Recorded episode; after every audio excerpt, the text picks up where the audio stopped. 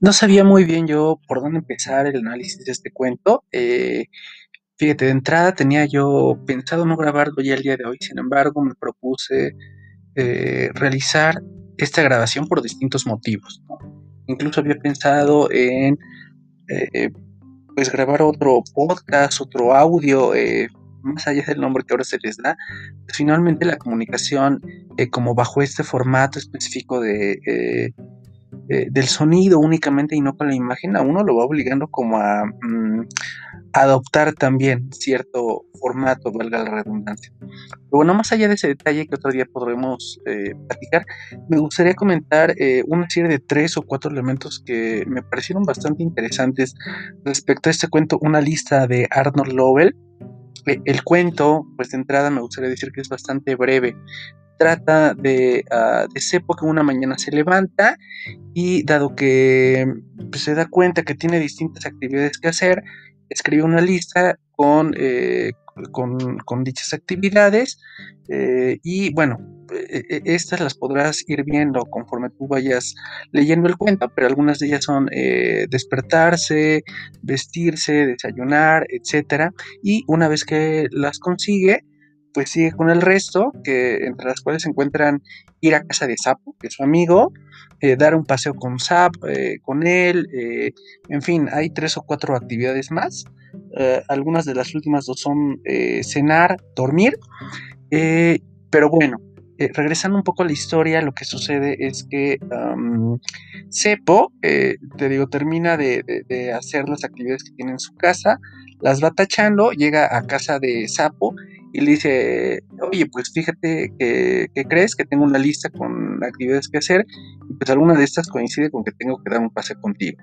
En efecto, salen a dar el paseo, pero en algún momento determinado una ráfaga de viento se lleva a la lista y Sepo le, le dice así como, chin, ya la perdimos. Sapo corre tras ella, sin embargo no la alcanza. Y en ese momento, eh, como un poco ahí despistado sobre, oye, pues ahora qué vamos a hacer sin la lista, le dice, eh, como, como estamos en un momento de incertidumbre y, este, y ahora no sé qué hacer. El caso es que finalmente, em, cuando Sapo, te digo, una vez que, corre tras la lista y no la encuentra, Sepo, que es el protagonista, digamos, dice, ¿sabes qué? Me acabo de acordar cuál es la última de las actividades que, tenía anotada yo en la lista, y es dormir. Y bueno, en efecto, se duermen ahí como a mitad del campo y todo esto, y ahí termina el cuento, que por cierto está ilustrado como muchos de los libros de Arnold Lovell por él mismo, ¿no? Es un eh, narrador, dibujante nato.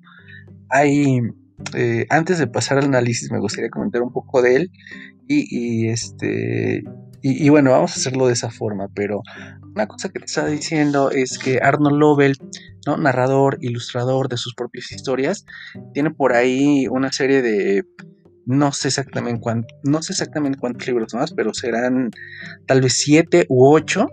Eh, historias de ratones, eh, el libro de los guarripios, eh, de la serie de Sapo y Cepo, por lo menos de los que yo conozco y que he visto ahí un poco, tendrá, además de, de este, del libro que incluye una lista, tendrá tres o cuatro más. Pero la verdad para mí, eh, de repente sí se saca algunos cuentos eh, que narrativamente son obras maestras.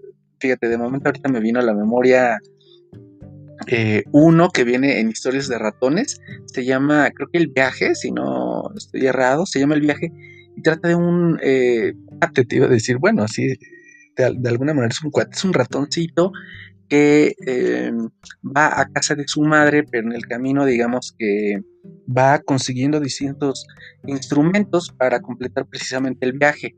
Eh, se compra unos patines, este, no, recuerdo exactamente cuáles, cuáles otros, creo que unas botas y, el último como de estos instrumentos son unos pies. Pero lo que sucede es que se le van desgastando cada uno eh, de estas cosas que va comprando en el camino. Pero bueno, como sea, finalmente llega ahí eh, de su madre y le dice, pues ya vine a visitarte, qué bueno que me viniste a visitar, le contesté ella y demás.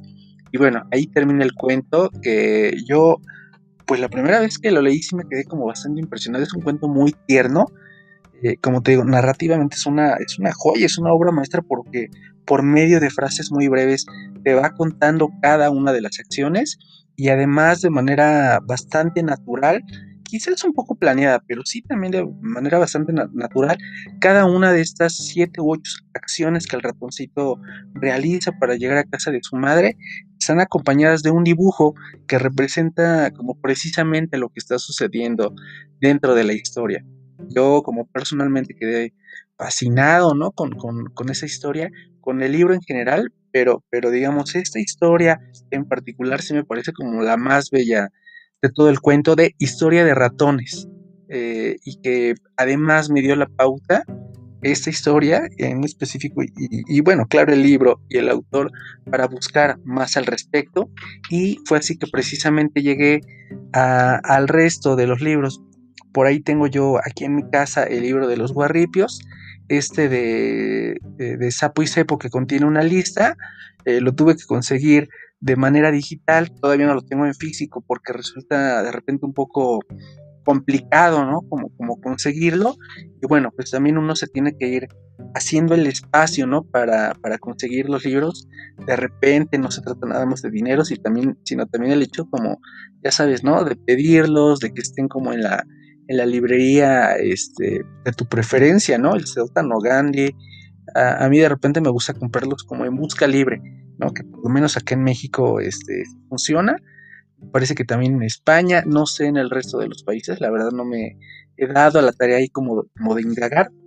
Pero bueno, eh, después de toda esta, esta, esta, plática, que son cosas además que yo tenía ganas de decir, eh, para no quedarnos únicamente con, con, con el análisis del cuento, me gustaría que ahora sí pasáramos como precisamente a toda esa parte teórica, a donde se, los comentarios, a donde lo que uno tiene que decir se expande todavía más, no, no, no solo en tiempo, en cantidad de argumentos, eh, sino de ideas, ¿no? Se expande más allá como de la propia historia y que precisamente ese es uno de los, eh, de los temas o de las líneas que sigue el análisis de la literatura en general eh, y también de la literatura infantil. No sé qué tanto se ha hecho respecto al análisis de la literatura infantil, pero por lo menos en este momento, desde mi perspectiva, desde todo el trabajo que yo he hecho como, como narrador, pero también como psicólogo, y que otro día platicamos de eso, me gustaría comentarte, espero que ahora sí, estos tres o cuatro puntos que yo encontré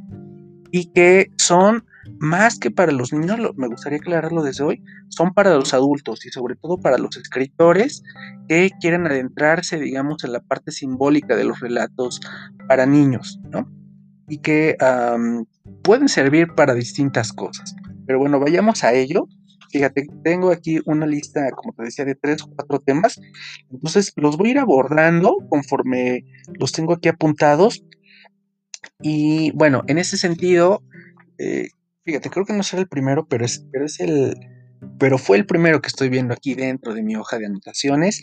Y este se refiere a, a la moral y a los elementos educativos de la literatura infantil. Eh, y en ese sentido, me gustaría eh, decir que precisamente este cuento creo que tiene una enseñanza de vida, una enseñanza humana que no está puesta de manera literal o de manera estricta, como sucede de repente en otras historias a donde, eh, no sé, hay un, estoy inventando un poco, ¿eh? A donde a lo mejor hay una niña que está platicando con la mamá y la madre le dice dentro del cuento, tienes que lavarte los dientes porque si no, ya sabes que por la noche puede venir el monstruo come dientes y te va a arrancar los colmillos o los molares, etcétera. Bien, en ese sentido fue que anoté esta cuestión de la moral porque precisamente las historias de Arnold Lovell y en específica esta de una lista nos está dando una enseñanza, pero no desde la moral o desde lo estricto, desde la ética mucho menos, ¿no? Sino por medio como del propio ejemplo, de la fantasía, de la narrativa y aún más por medio del símbolo, porque estos, eh, te iba a decir estos ratoncitos, pero me estaba confundiendo con las historias de los ratones, y no, lo que quiero decir es que estos dos sapos, sapo y cepo, eh, la, enseñanza que te están dando es por medio del símbolo. ¿No? El, niño tiende, y también los adultos, ¿eh? el niño tiende a identificarse de manera sencilla con los animales. con los animalitos, los perritos, los gatitos, el, sapo y el cepo. Y así es que Arnold Lovell en algún punto de manera natural nos da la enseñanza siguiente, tiene que ver con cómo aprovechar y organizar el día que tenemos, eh, pues como, como a cada momento, ¿no? Bueno, no es literal a cada momento, sino, sino al ocultarse y al salir el sol, por decirlo así, de manera poética, o de manera práctica, pues al inicio y al final de nuestros días. Como te digo, la enseñanza que se está manejando aquí es esta, ¿no? ¿Cómo, cómo voy a organizar mi día? Y en ese sentido es que hay dos líneas, digamos, de trabajo o dos líneas para abordar nuestro día a día. Por un lado, digamos, del lado izquierdo está la energía femenina, eh, que se referiría a lo espontáneo. Del lado derecho tendríamos la línea de lo masculino, que se referiría a todo lo que tiene que ver con planear, organizar, ejecutar. Si te das cuenta, esas dos líneas, estas dos energías, lo masculino y lo femenino, están conviviendo de manera natural dentro del cuento. Ahora, ¿dónde está cada una de estas? Pues bien, de entrada tendríamos la parte masculina, que es cuando Cepo se levanta de la cama y eh, pues se plantea una lista y dice, tengo tantas cosas que hacer, entonces las anoto, las registro, llevo un conteo en algún sentido de, de todo lo que tengo que hacer y eso, ¿te das cuenta? Fíjate, lo he pensado ahora mismo, incluso es científico, por lo tanto también es masculino, ¿bien? Entonces, eh, en ese sentido, cuando Cepo, digamos, toma, conciencia de todos esos elementos dispersos y los encajona, los anota en un papel, ahí estaría dispuesta la energía masculina. El hecho también, desde luego, de ir tachando cada uno eh, de esos elementos, de esas actividades, confirma esta energía masculina. Y bueno, justamente ahora que estaba diciendo esto, me vino de repente un destello, un insight, como decimos en psicología, respecto al uso de la energía femenina, que curiosamente estaría en el origen y en el final de la lista. En el origen, porque eh, de entrada, hace un rato te estaba comentando que Cepo tomó todos esos elementos dispersos y los anotó, ¡pum!, de golpe en la lista. Sin embargo, un poco antes, digamos, de este proceso, él de manera espontánea, de manera natural, dice, oh, tengo muchas cosas que hacer, voy a anotar una, y la anota. Hasta ese momento, digamos, es una energía femenina, espontánea, no está organizado, y no quiero decir que lo femenino sea desorganizado, sino que es complejo, tiene muchos elementos, y bueno, llega, eh, no, déjame regresar un poco para no confundirte y no, y no confundirme yo mismo. La primera de las actividades, como te decía, la, punta de manera espontánea. La segunda también la vuelve a anotar de manera espontánea. Entonces digamos que ese pequeño bloque de dos actividades que surgen de manera natural, aun cuando las esté registrando, son femeninas.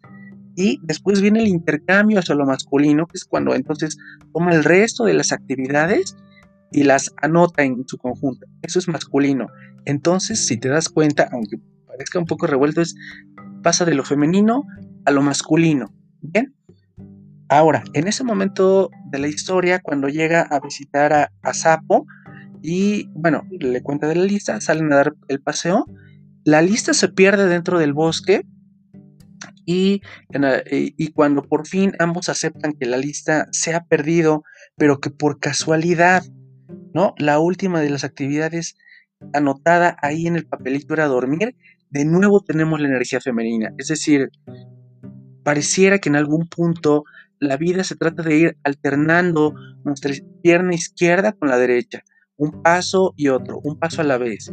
Como te decía, está la energía femenina cuando es con ese pequeño bloque de dos actividades, está la energía masculina con el resto de las actividades y por fin cuando digamos eh, ambos amiguitos deciden no hacer nada o actuar de manera espontánea nuevamente, ahí tenemos la presencia de la energía femenina.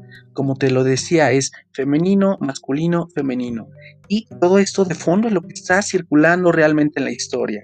En ese momento, al final, cuando Cepo acepta que no puede controlar las cosas que estaban anotadas en su lista, eh, decide y coincide, fíjate, eso es muy interesante, que lo que tenía, como te digo, ahí anotado, eh, corresponde a lo que ha hecho de manera natural.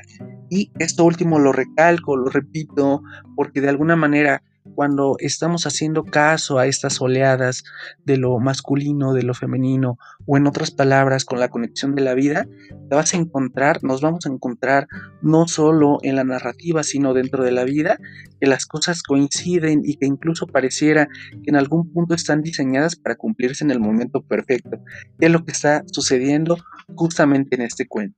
Así que bueno, esa me parece que es la gran enseñanza de Sapo y Sepo, alternar eh, nuestras energías masculina y femenina y cómo si damos oportunidad de eso, eh, las cosas que tenemos que hacer en el día a día se van a cumplir.